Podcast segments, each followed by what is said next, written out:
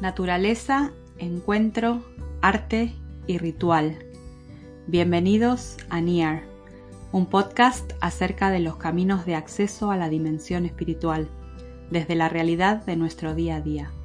Soy Fanny Benítez y deseo ayudarte a ver lo sagrado en lo cotidiano.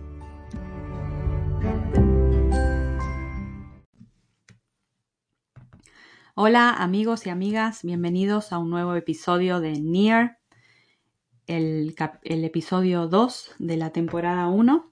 Hoy es un día de octubre, una tarde gris, típicamente gallega, otoñal.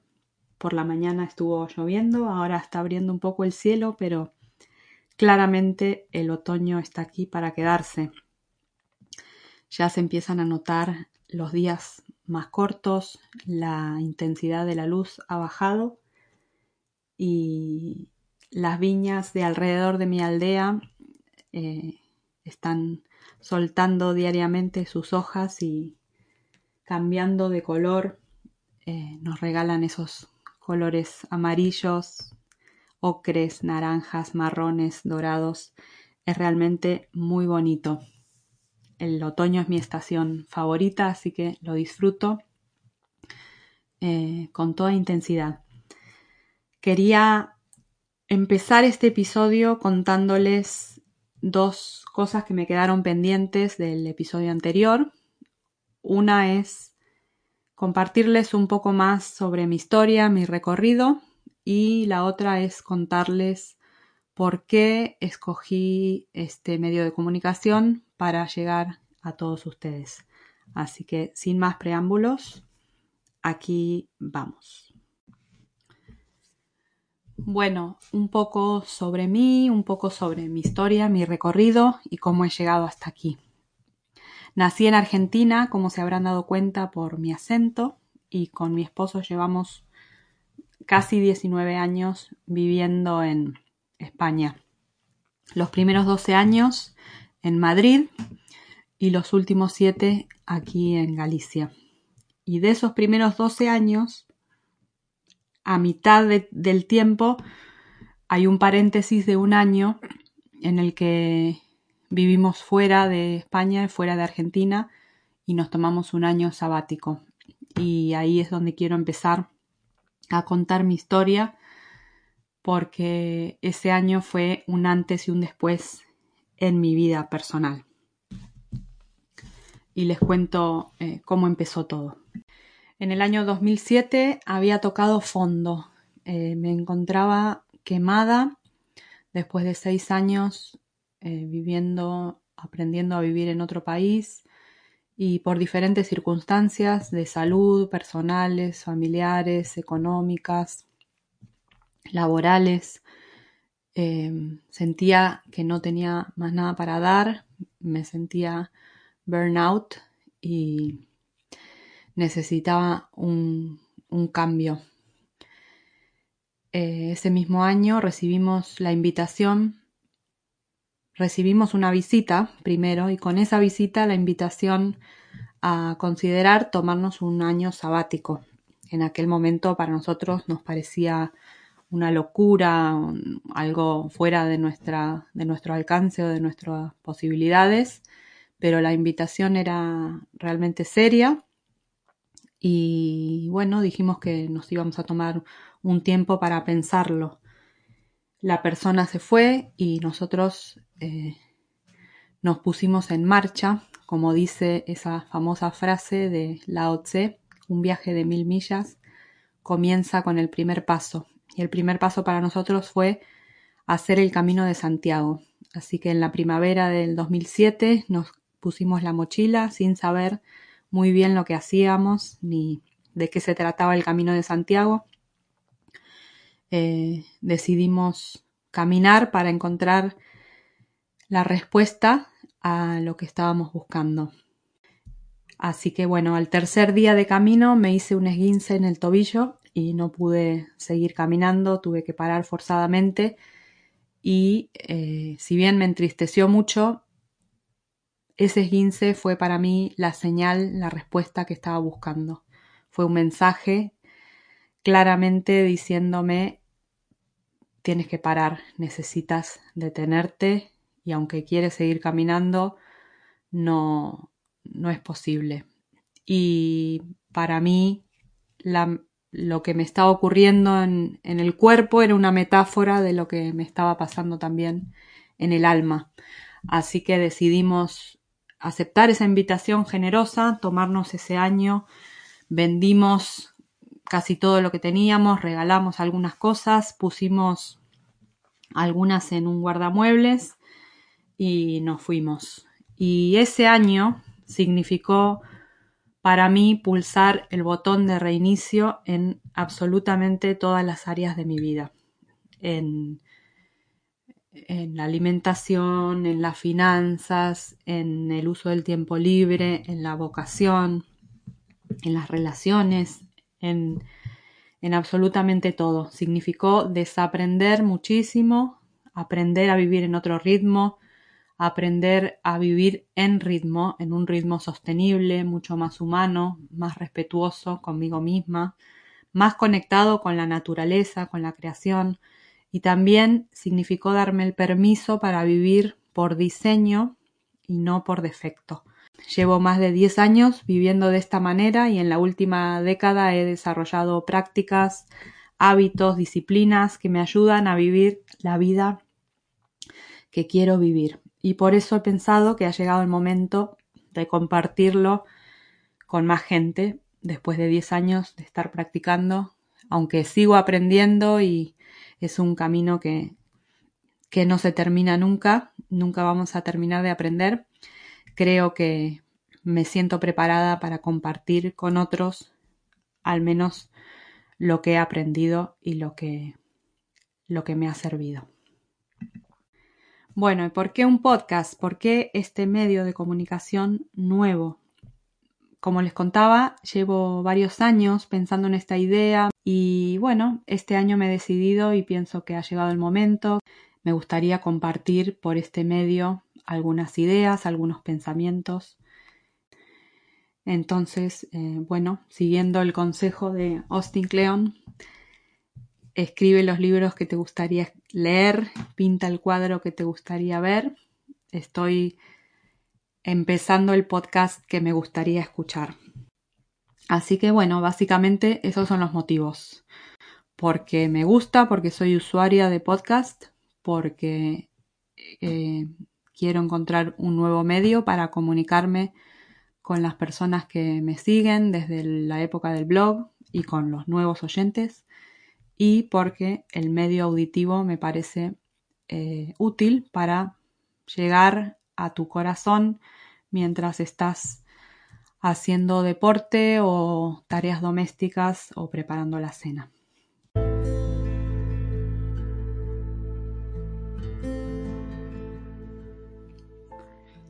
La fiesta de octubre por George Cooper. Octubre dio una fiesta. Las hojas llegaron de asientos, castañas, robles, arces y hojas de todos los nombres. El sol tendió una alfombra con su brillo, y todo fue grandioso. La señorita Clima dirigió el baile, el profesor Viento la banda.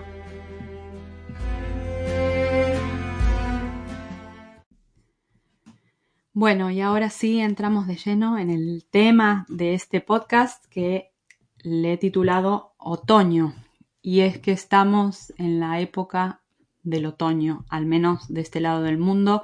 Si estás escuchando este podcast en el hemisferio sur, a lo mejor te quieres guardar este episodio para escucharlo más adelante o escucharlo ahora y volver a escucharlo cuando sea tu otoño y prometo que habrá un episodio de primavera. Así que este es un episodio de naturaleza y creo que mm, la naturaleza, como dije antes, es uno de los caminos de acceso a la dimensión espiritual de nuestra vida y como decía en el primer episodio, no somos seres humanos viviendo una experiencia espiritual, sino que somos seres espirituales viviendo una experiencia humana. Y tenemos alrededor la naturaleza como gran maestra para enseñarnos, ayudarnos a abrir los ojos, a prestar atención y el otoño también puede ser una buena metáfora de nuestra vida. El autor Parker Palmer habla del otoño como una temporada de paradoja. La paradoja de las cosas bellas, como por ejemplo eh, la magnificencia de los colores de otoño, amarillos, naranjas, dorados, rojos, es realmente precioso y también es una época de declive, es una época de muerte. El otoño es un tiempo de paradoja. Hay cosas muy bellas y cosas eh, tristes y cosas caídas, cosas que mueren. Eh, este mismo autor dice que todo tiene su propósito y su significado y que así como en el otoño lo que caen son las semillas que van a dar fruto a una nueva planta, a un nuevo árbol o a un nuevo vegetal, o se forma el compost con las hojas que luego los hongos, las setas hacen su trabajo de descomposición. Así como se forma el compost, la vida también nos composta y nos siembra. Así como el otoño hace con la tierra, también la posibilidad se planta en nosotros, incluso en los momentos más difíciles.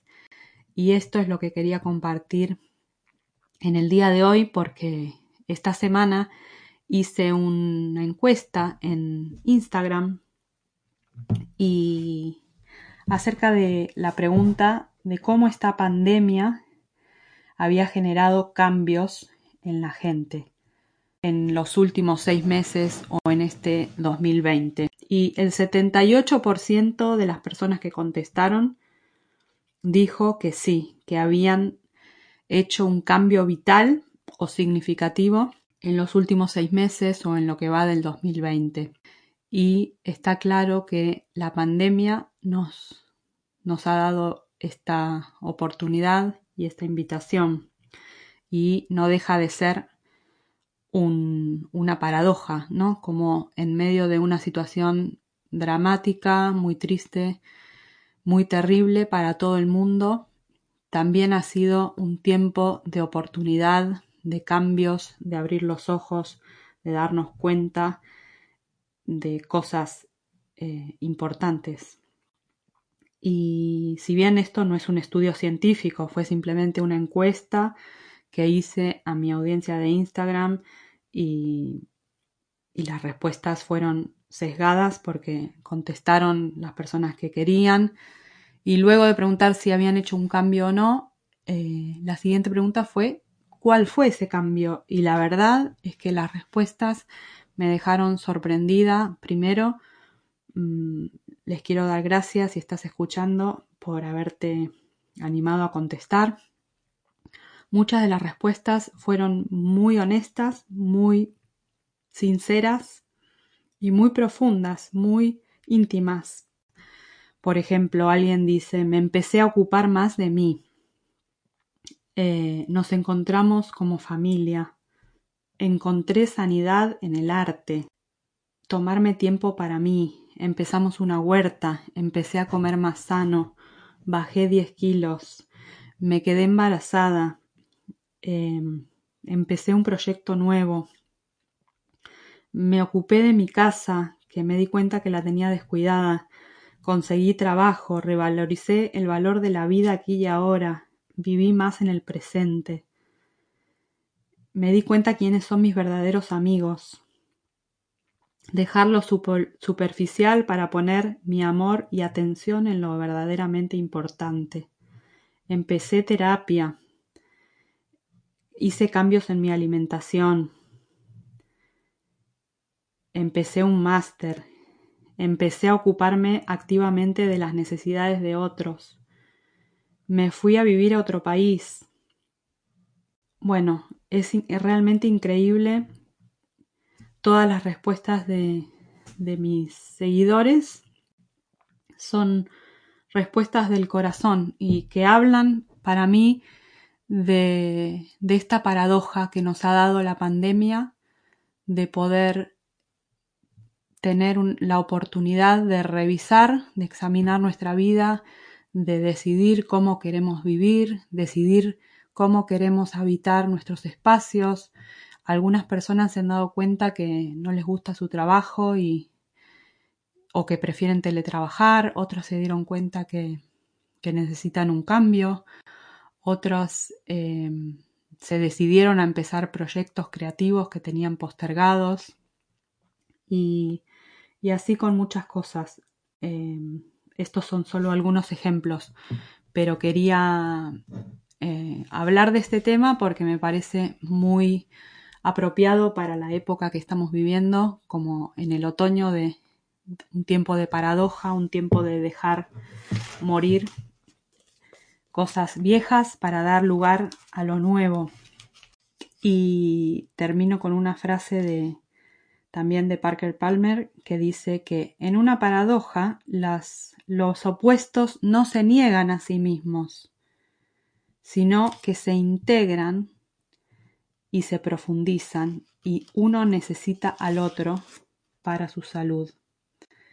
Eh, me pareció que era muy apropiado para este tiempo de pandemia en el que toda la humanidad está sufriendo y replanteándose cosas. Con un grupo de amigas hablábamos de las cosas que puso en evidencia la pandemia y realmente eh, fue como una lupa, ¿no? Para muchos, para muchos de nosotros la pandemia fue una oportunidad y un regalo a pesar de lo negativo y de lo difícil, no, no negando eso, ¿no? Y por supuesto con muchísimo respeto y, solidaridad con las personas que, que, la han padecido, que han sufrido, eh, sobre todo los que han sufrido la pérdida de un ser querido eh, a causa de la pandemia. Así que, bueno, quería compartir un, una historia que, conté en, en Instagram cuando empezó la cuarentena y la voy a dejar también aquí grabada para que la puedan escuchar. En las notas del episodio pueden ver eh, más ideas para profundizar en el tema. También hay enlaces a mi página web y otros recursos más. Muchísimas gracias por haber escuchado. Espero que les sirva y les deseo un feliz otoño, estés donde estés. La historia del padre sabio. Hay una vieja historia acerca de un hombre sabio que vivía en una de las vastas fronteras de la China. Un día, sin razón aparente, el caballo de un joven escapó y los nómadas lo llevaron al otro lado de la frontera. Todos trataban de consolar la mala fortuna de este joven, pero su padre, un hombre sabio, le dijo ¿Qué te hace pensar que esto no es una bendición? Meses después el caballo regresó, trayendo con ella un semental magnífico. Esta vez todos estaban llenos de felicitaciones por la buena fortuna del joven, pero su padre dijo ¿Qué te hace estar tan seguro de que esto no es un desastre?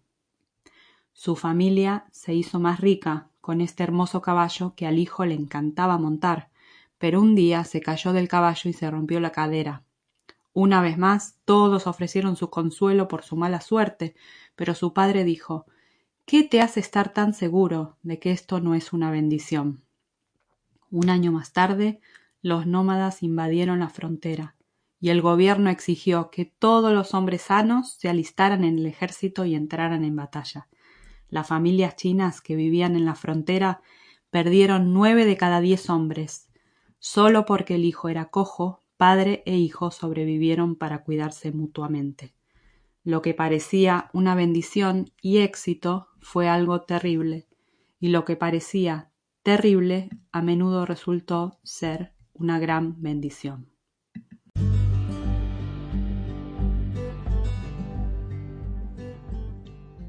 Muchas gracias por haber escuchado.